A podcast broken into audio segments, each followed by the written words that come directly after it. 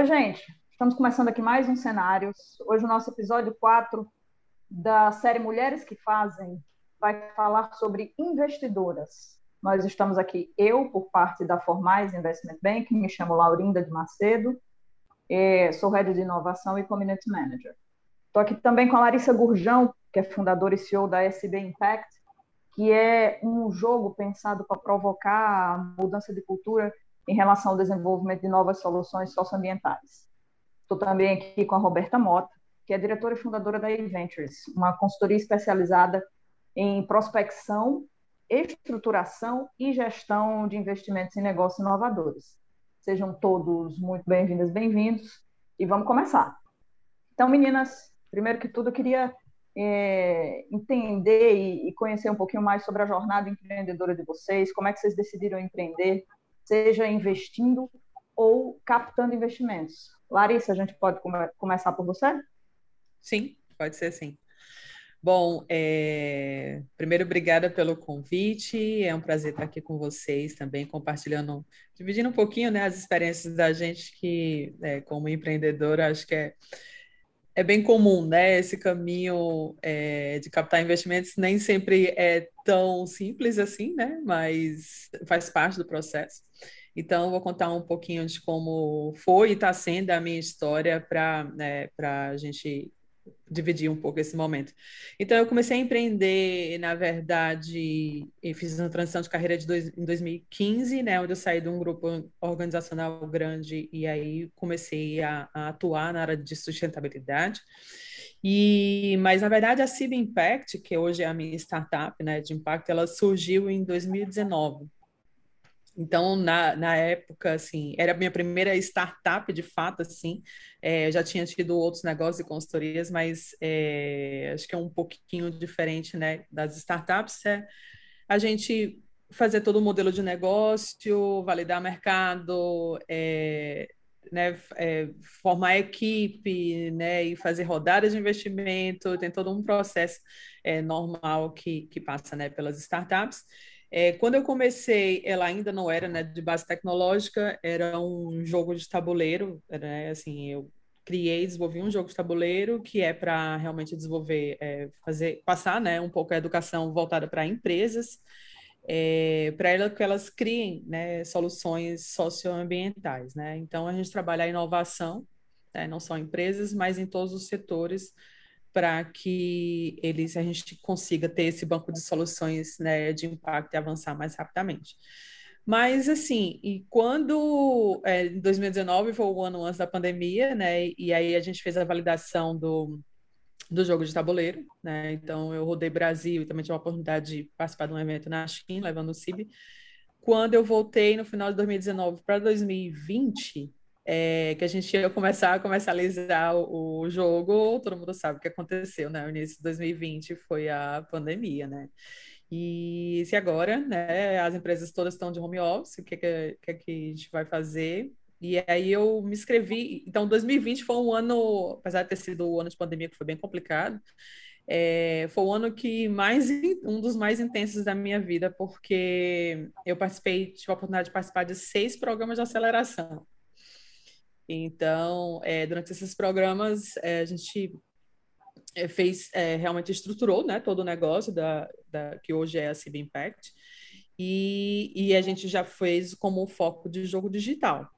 Só que para isso, né, para que não basta ter só a ideia, né? A ideia acho que é responsável por 5% e o resto 95% é muito trabalho, né? E tudo que a gente precisa estruturar do negócio.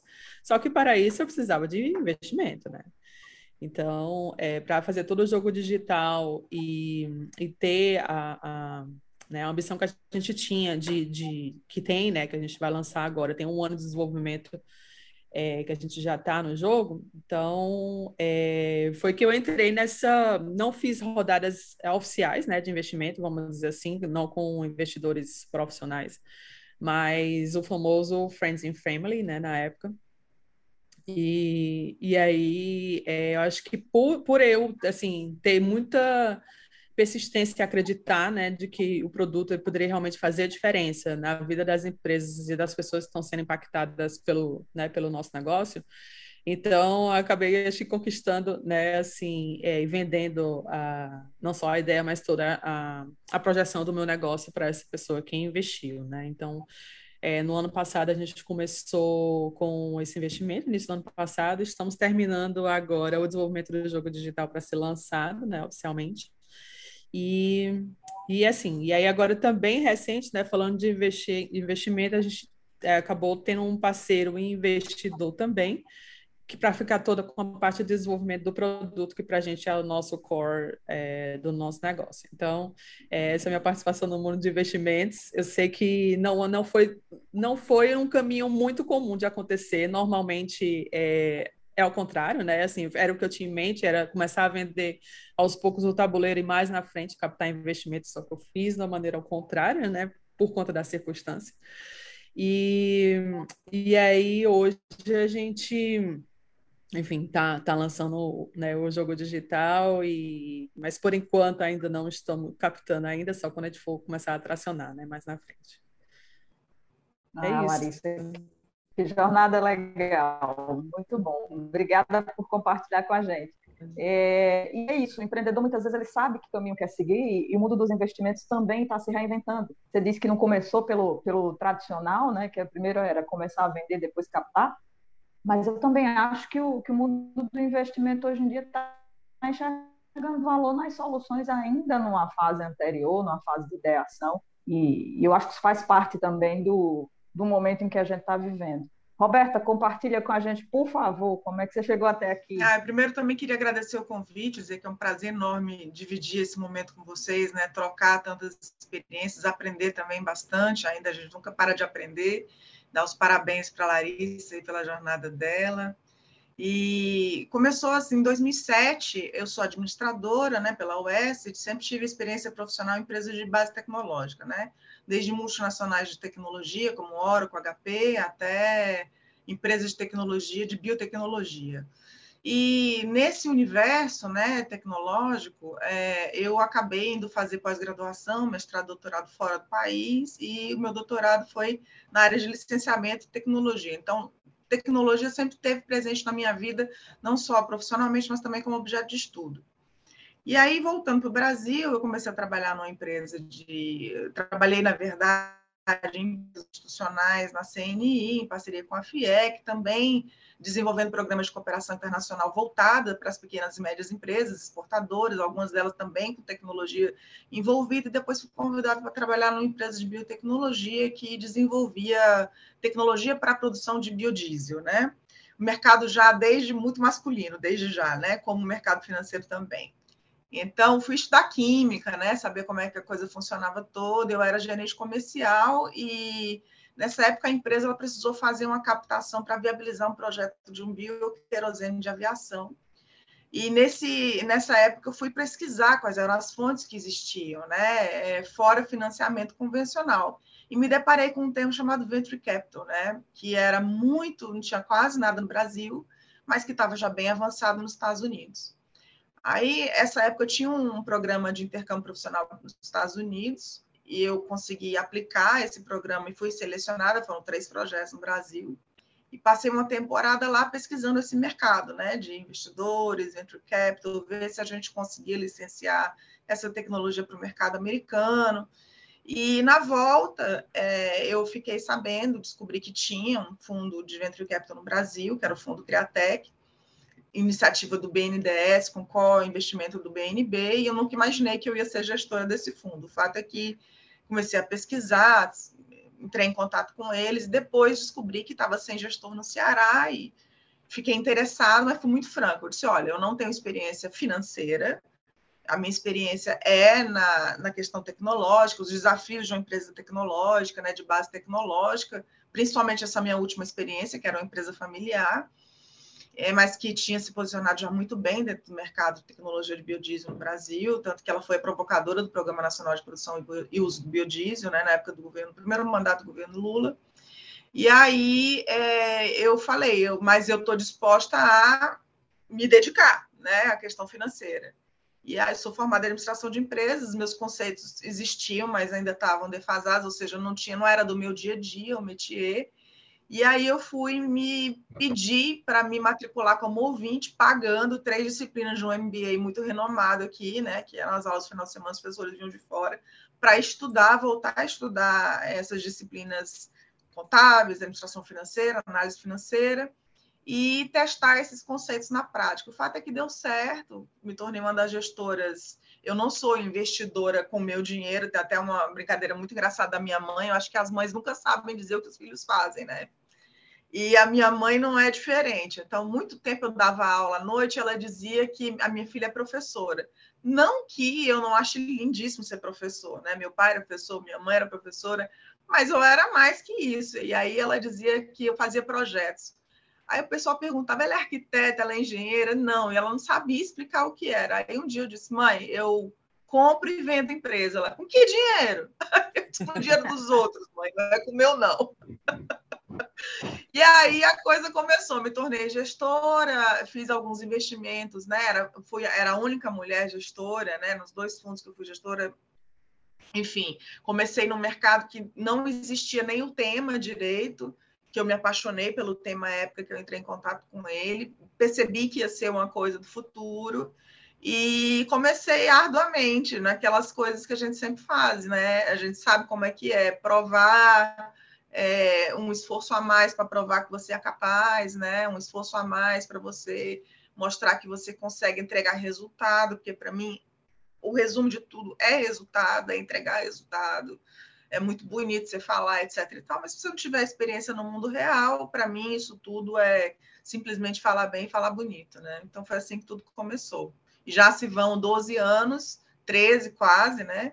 E agora eu analiso, olho para os mercados, vejo outras pessoas chegando e, e vejo o que evoluiu e o que não evoluiu também, né? Em alguns lugares, não só em relação a o feminino e o masculino, mas também sobre a maturidade dos empreendedores, conhecer os conceitos, como captar investimento, ou seja, tem muita coisa que a gente ainda precisa melhorar. Melhorou bastante, mas tem o, o, o game é um pouco mais para profissional, né? Não é tão para amador. Verdade. O que eu enxergo assim de, de, de ponto em comum no, nos discursos de vocês é, é muito assim a, a coragem de, de desbravar a coragem de uhum. enfrentar, muitas vezes sem, sem total reconhecimento ou conhecimento daquele, daquele mercado. Vocês duas trouxeram esses pontos. E aí, Roberta, você trouxe um, uma questão que eu queria perguntar como é que vocês fazem para driblar esse universo tão masculino que é o universo de universo financeiro, universo de investimentos e universo da, da inovação também, porque o universo sim, das sim. startups ainda é um universo muito masculino. Como é que vocês estão fazendo para driblar essa, esse mercado eminentemente? Não, é assim, Laurindo, no início é mais difícil, mas depois, como eu falei, com resultado, com carteira de investimento, de desinvestimento, com conhecimento, com segurança, ou seja, com profissionalismo, né? Você desde o ser pontual até colocar, fazer a decodificação da linguagem, né? Você usar a linguagem no mercado financeiro de uma forma que cria empatia, que faça que você tenha uma conexão de gente, né? Porque nós somos gente. Então, quando a gente lida Sim. com um empreendedor, a Larissa pode falar até melhor que eu, a gente está lidando com um sonho, né? Então, a gente está lidando com uma pessoa. Então, a gente tem que se posicionar também nessa, nessa circunstância, né? Do, do, da conexão humana, né? Depois, eu acho que, inclusive, isso é um grande diferencial para a mulher, né? A mulher sabe fazer isso melhor também. E depois Exato. que a gente faz o investimento, é, esse tipo de experiência, ela não é uma experiência de consultoria comum, que você entrega um produto e acabou. Quando a gente é gestor de um fundo de investimento, a gente acompanha o investimento e preserva ali os interesses do investidor. Só que você está lidando com uma pessoa e você percebe que essa, é, assim, existem situações que é, fogem do controle, uma safra que se quebra, né? uma situação qualquer, é, então a gente tem que ser justo, né? Então eu sempre fui justa para o lado que eu achava que era o que merecia um determinado posicionamento.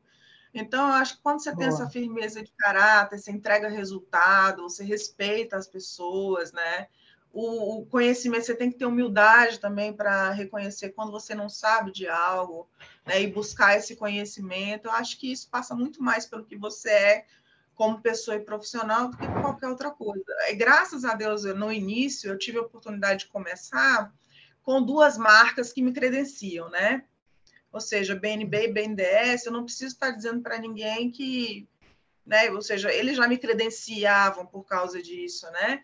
E em 2015 eu tirei uma certificação, que é uma certificação pela CVM, que é uma certificação, sou gestora credenciada pela CVM, a Comissão de Valores Imobiliários, que no Ceará a gente conta na mão quantos são, no Brasil muito menos, né? Assim, pouquíssimas pessoas, porque você precisa de sete anos de experiência, fazer uma prova, ter carta de recomendação, mostrar a experiência profissional e acadêmica. E eu achava, por exemplo, que no Ceará isso ia me ia ser assim, não ia ter para ninguém, entendeu? Eu ia conseguir, mas não. Então, eu acho que hoje o desafio é muito mais lidar com a maturidade do mercado que você atua, né? em saber que as relações precisam ser profissionalizadas, que existem uhum. é, critérios que te colocam numa posição de excelência dentro da profissão que você conseguiu, né? Que não é simplesmente o relacionamento de uma pessoa que tem dinheiro com outra pessoa que tem dinheiro, não, você precisa entregar isso na mão de um profissional habilitado para isso. Então, acho que o desafio hoje ele é muito mais, diz muito menos respeito ao fato de ser mulher e mais respeito ao nível de maturidade do, do mercado profissional que a gente está tratando, entendeu? Verdade, verdade, faz todo sentido, tem razão. É, não podemos deixar nunca o conhecimento de lado, obviamente, né? a uhum. competência, mas faz todo sentido que você está trazendo. Larissa, como é que tem sido para você no universo das startups? É, eu vou confessar assim que a grande maioria das reuniões que eu participo, dos programas que eu participo, nós ainda somos a minoria, infelizmente, né? É, de um programa que eu participei grande que teve, né, que eu fiz em São Paulo, de 40 e poucos inscritos, acho que menos de 10 eram mulheres. Uh, mas um fato, um fato, eu acho que interessante, que nesse mesmo programa, né, que tinham quase 10 mulheres, porque de 40 e poucas pessoas, apenas 15 se graduaram. E das 15 que se graduaram, metade eram mulheres. Então, assim, né, se for proporcionalmente, acho que as mulheres, apesar de ser minoria, elas foram mais persistentes e foram até o fim, né? É, uhum. Mas, assim, trazendo um pouco é, de dados né, do, do mercado, que eu estava dando uma olhada aqui no Crunchbase, que é uma plataforma que eles conectam investidores com as startups. Em termos mundiais, um, apenas é muito pequena ainda a porcentagem, apenas 2,3% é, das mulheres fundadoras né, têm acesso a, a fundos de investimento, que é muito pouco. Mas se a gente for trazer para a realidade do Brasil, vocês não, assim, talvez você já, talvez a Roberta já sabe, né, que ela trabalha diretamente com isso, mas eu estava pesquisando aqui, apenas 0,04% é, de investimentos são destinados a mulheres, né? É, mas assim também vamos considerar que a gente é claro, né, muito baixo, mas vamos considerar que apenas, né, assim, de, de fundadoras é, mulheres, a gente está falando da porcentagem apenas de 5%, né, das startups são mulheres. Então, assim, né, é por isso que é muito baixo os investimentos, porque também é muito, são muito baixos a, a, a quantidade de fundadoras. Eu acho, assim, eu, eu realmente eu me assustei um pouco com esses dados, eu achava que fosse um pouco mais, mas, é, ao mesmo tempo, o, o que, assim, eu nunca parei para pensar, ah, porque eu sou mulher e, e, eu vou ter um resultado diferente, né, do, de um cara que está fazendo, né, que tem a mesma é, competência, mesmas habilidades que eu tenho. Eu acho que quando a gente se prepara para isso, né, bom, eu, acho que a minha vida toda e acho que até o fim a, gente tem que estar tá sempre estudando, se preparando e estar tá se qualificando, né? É, então, eu acho que as oportunidades são iguais para as duas. A gente sabe que na prática acaba que, como tem mais investidores é, homens, eles é, um, algumas vezes optam por investir em, em, homens também, né, em startups masculinas. Mas do outro lado, é, das investidoras mulheres, a Roberta talvez é, me corrija se eu estiver errado. Eu acho que talvez mais de 90% das investidoras mulheres elas preferem investir em é, startups fundadas por mulheres. Né? Se eu fosse assim, eu não sou investidora ainda, assim, eu estou entrando nesse mundo, é até assim que talvez vocês conheçam, né, que agora está bem alta, que é o, é o investimento ESG, que é Environmental, Social e Governance. Então, é, com a minha startup também a gente está trazendo esse conceito, né, levando esse conceito para as empresas para que elas estejam, elas é, estejam preparadas, né, para receber esses investimentos.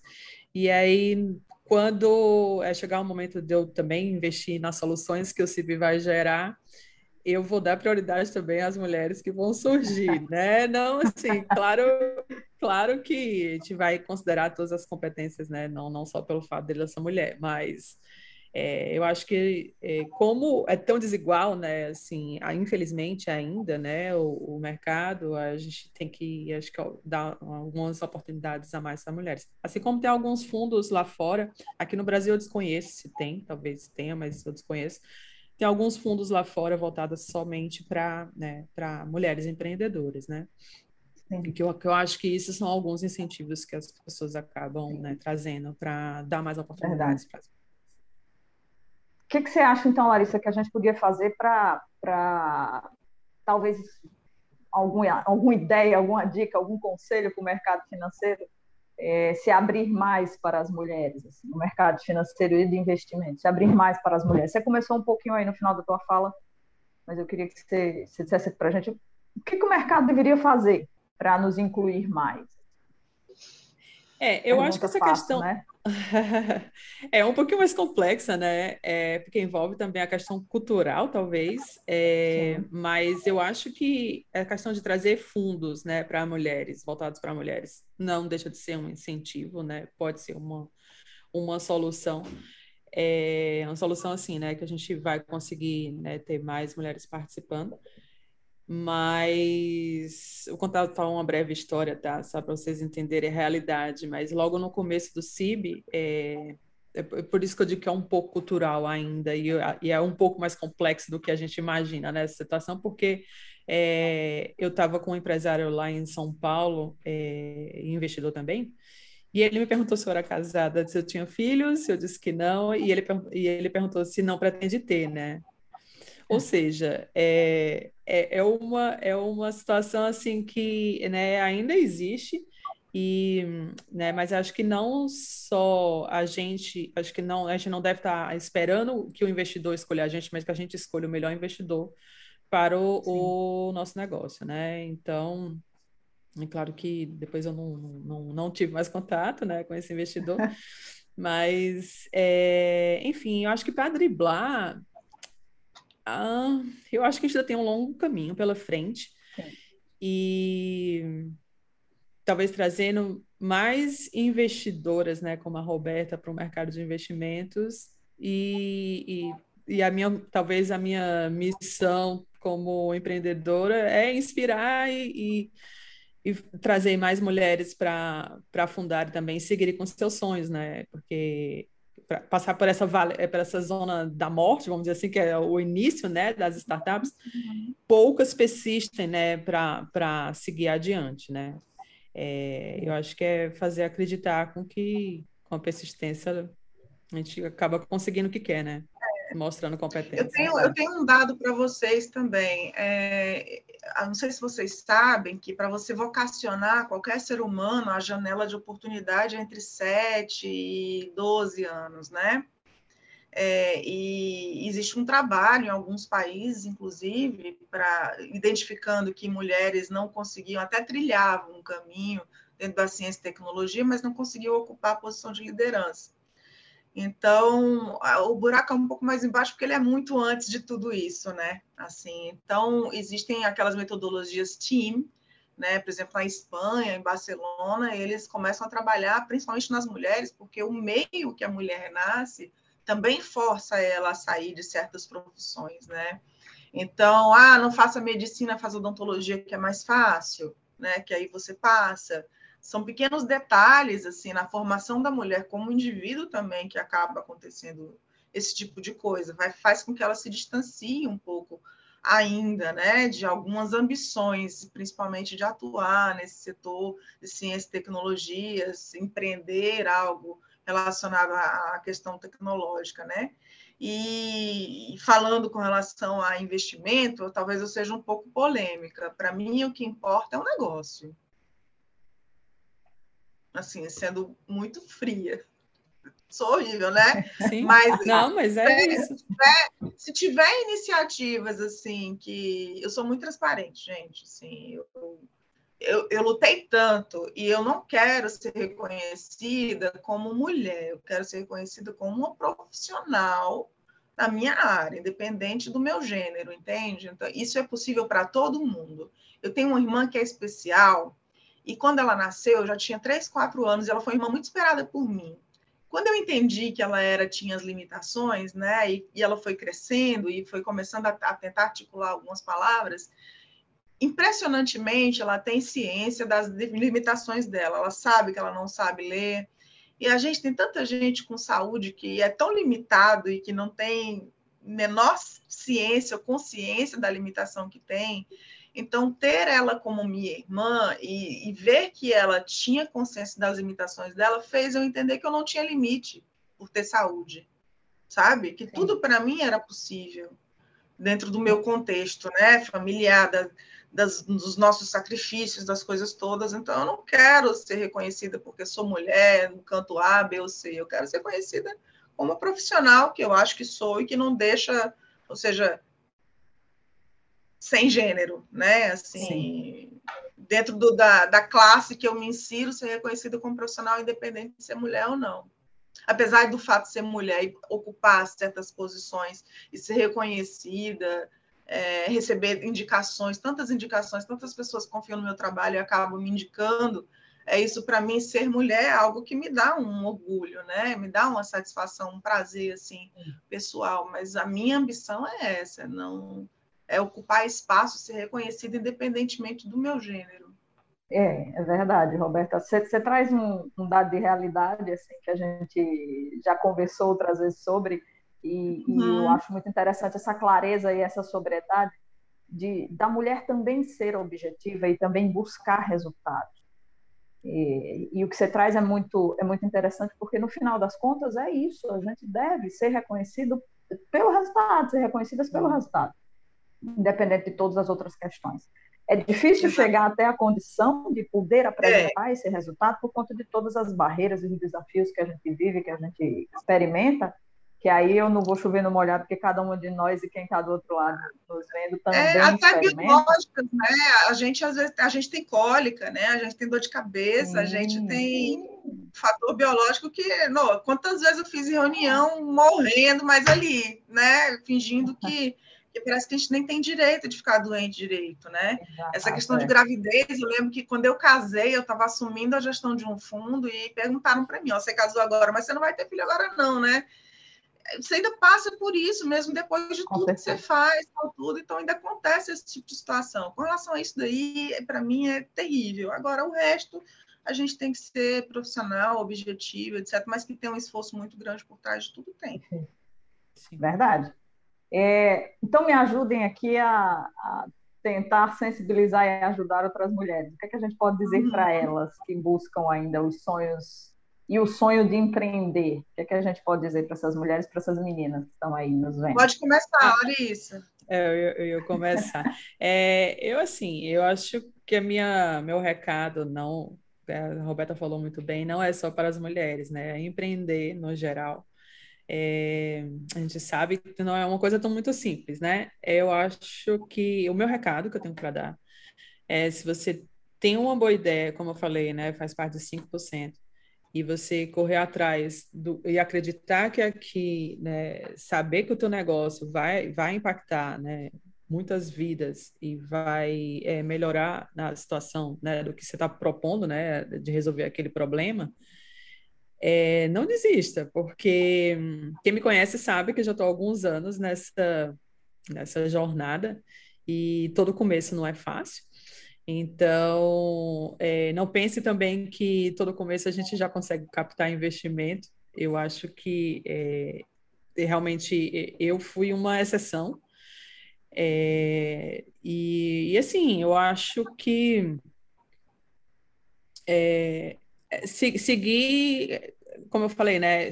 ter todas as ferramentas possíveis para que você consiga colocar o teu negócio de pé e seguir em frente, porque o resultado vai vir, né? É, eu acho que você, né, batendo nas portas certas, tendo os contatos, né, fazendo uma rede interessante, assim, fazendo com que é, tudo que você planejou, né, durante esse tempo com o negócio faça acontecer, aí depois é só colher os resultados.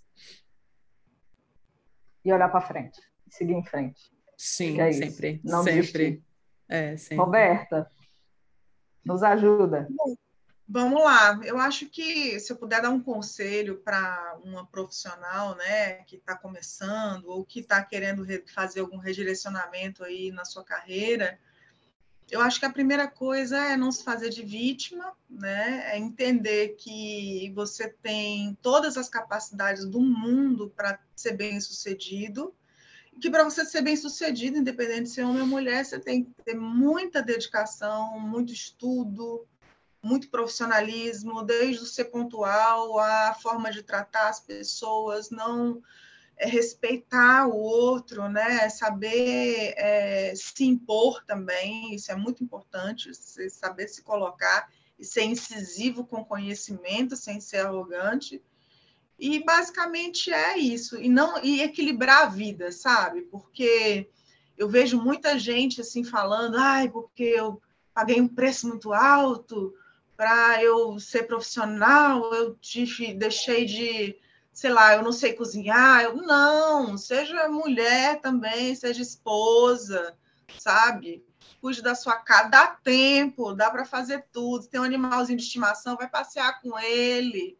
Quer buscar uma religião, vai para uma igreja, para um terreiro, para onde for. Ou seja, dá para fazer. Assim, acho que é uma coisa né, nem para a mulher, é para o ser humano. A gente precisa equilibrar a nossa vida com vários, em vários aspectos diferentes, porque fortalece todos esses aspectos. Ou seja, eu sei que eu sou um profissional melhor hoje pela minha história de vida, pelo equilíbrio da minha vida, né? Por todo esse conjunto que a gente precisa ter para ser um ser humano melhor.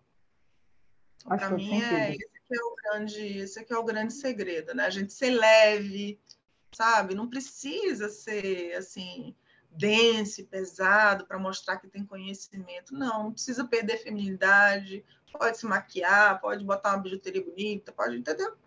Então é isso. E estudar, estudar muito, se preparar, buscar, às vezes pagar. Olha, quando eu fiz, só para resumir, quando eu voltei para o Brasil, para terminei o doutorado, eu não tinha um tostão. Eu voltei com um euro e vinte centavos, que foi o troco da água que eu comprei no aeroporto.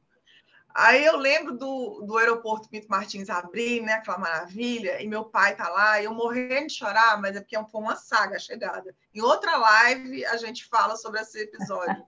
meu pai perguntou, minha filha, você nunca chorou? Eu disse, não, porque eu estou muito emocionada, mal sabe todas as dificuldades que eu tinha passado do último dia para chegar em casa, né?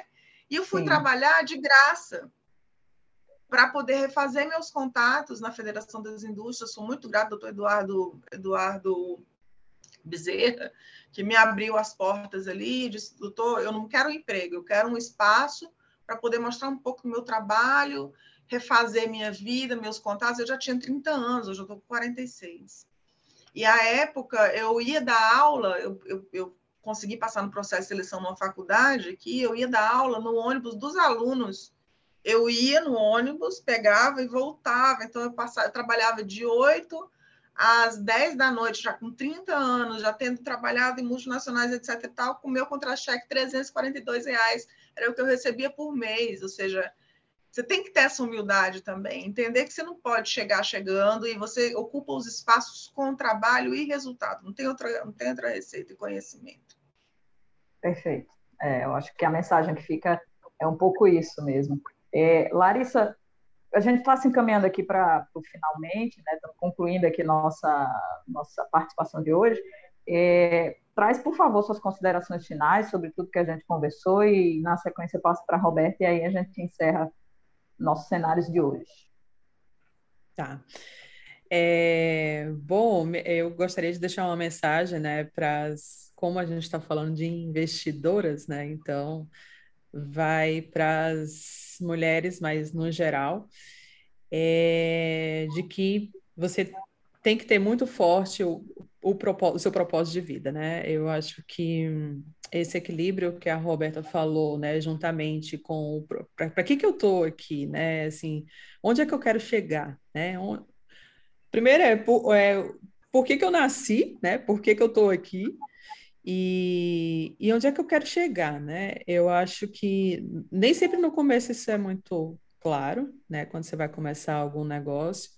É, e com o caminho a gente vai descobrindo, né, é, exatamente onde que a gente quer chegar e qual é o resultado que eu quero trazer com o meu negócio, né? Então, é deixar claro, tem até um, né, uma metodologia, talvez é, vocês já devem ter ouvido falar, do Golden Circle, né, que eu, eu gosto bastante, que no meio ele tem o porquê, né? Então, acho que o porquê é que ele move né, você em todas as áreas da sua vida, né, não só profissional, mas pessoal.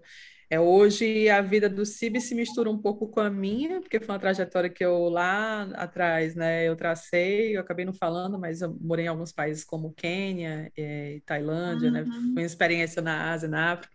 Então, é, eu sempre tive isso em mente de que eu queria mudar é, a, né, a sociedade e, e trazer um, um, um, planeta né, de bem-estar para todo mundo. E aí, hoje, assim, eu estou executando aquilo que eu sonhei lá atrás, né? E estou é, colocando em prática o sonho, né? Porque não basta sonhar, mas a gente tem que fazer todo o planejamento e trabalhar duro para fazer acontecer. Então, acho que é isso, não ter o seu sonho sempre, que agora eu vou ter já outros sonhos, né? Porque quando a gente vai começa a realizar uns, a gente vai passando a ter outros. E, e é isso que move a vida da gente. Então, queria agradecer, né, é, finalmente, assim, a, a, condução também da, da Laurinda, a presença da Roberta, aprendi bastante com vocês aqui. Eu acho que depois a gente tem que compartilhar, só o começo, depois a gente tem que compartilhar algumas ideias. É, e estou à disposição também para a gente bater um papo depois. Obrigada, Larissa. Roberta, por favor. Bom, como consideração final, eu acho que é aproveitar a jornada, né? Mais do que tudo, né? O destino é importante, mas a jornada a gente tem que aprender a desfrutar dela também, a gente aprender a seguir o fluxo, a entender que quando as coisas não acontecem tem uma razão e a gente precisa tirar um aprendizado disso também. E quando a coisa acontece, a gente poder aproveitar bastante as vitórias, as conquistas da nossa vida, né? Porque elas precisam ser comemoradas. Então, agradecer também a, brilhante mediação da nossa amiga Laurinda. Prazer ter conhecido e compartilhado esse momento com a Larissa. Agradecer a Trend Ceará pelo convite. Foi um prazer e eu estou à disposição. Ah, meninas, obrigada. Foi um prazer também estar aqui com vocês. É, e aí, para encerrar, eu queria falar um pouquinho de sororidade, que é a, a, possibilidade da gente abandonar a competição feminina que, que existe muitas vezes entre nós e, e se colocar num, num lugar de, de, respeito e colaboração e, e, compartilhamento entre nós, entre as meninas principalmente, e, e dizer para vocês que eu enxergo isso tudo muito como eu tenho a impressão que a nossa mente, às vezes, é uma prisão para as mulheres. Ela nos coloca numa situação de aprisionamento que é preciso que a gente saia disso, que é preciso que a gente mude a nossa realidade, que a gente, muitas vezes, a gente precisa criar nossas próprias oportunidades. Mas é, é na fala de vocês duas, eu, eu trouxe para cá, fica muito claro isso, que às vezes a gente não tem muita clareza, não, não, não tem muita percepção de onde a gente quer chegar, mas a gente tem que continuar seguindo, a gente tem que seguir em frente, a gente tem que continuar tentando. E, e, eu gosto muito de uma, de uma citação que diz que quem não sabia que era impossível foi lá e fez. Quando a gente não sabe que a barreira existe, muitas vezes a gente consegue transpor essa barreira. E, e eu queria muito agradecer o convite da Trans Ceará e encerrar esse nosso cenários de hoje com da série Mulheres que Fazem, nosso episódio 4. Muito obrigada. Estamos por aqui. Até mais. Até mais. Ana Sofia. Presente. Felipe. Presente. Ingrid. Aqui. As aulas voltaram E para a segurança de todos, não dá para tomar falta na vacina. A prefeitura fez o dever de casa direitinho para todo mundo voltar para a escola. Cuidou de todos os detalhes para dar segurança para os alunos e tranquilidade para os pais. Mas não esqueça de fazer sua parte. Afinal, a vacina aumenta ainda mais a sua segurança e a de todo mundo. Prefeitura de Fortaleza, transformando desafios em novas conquistas.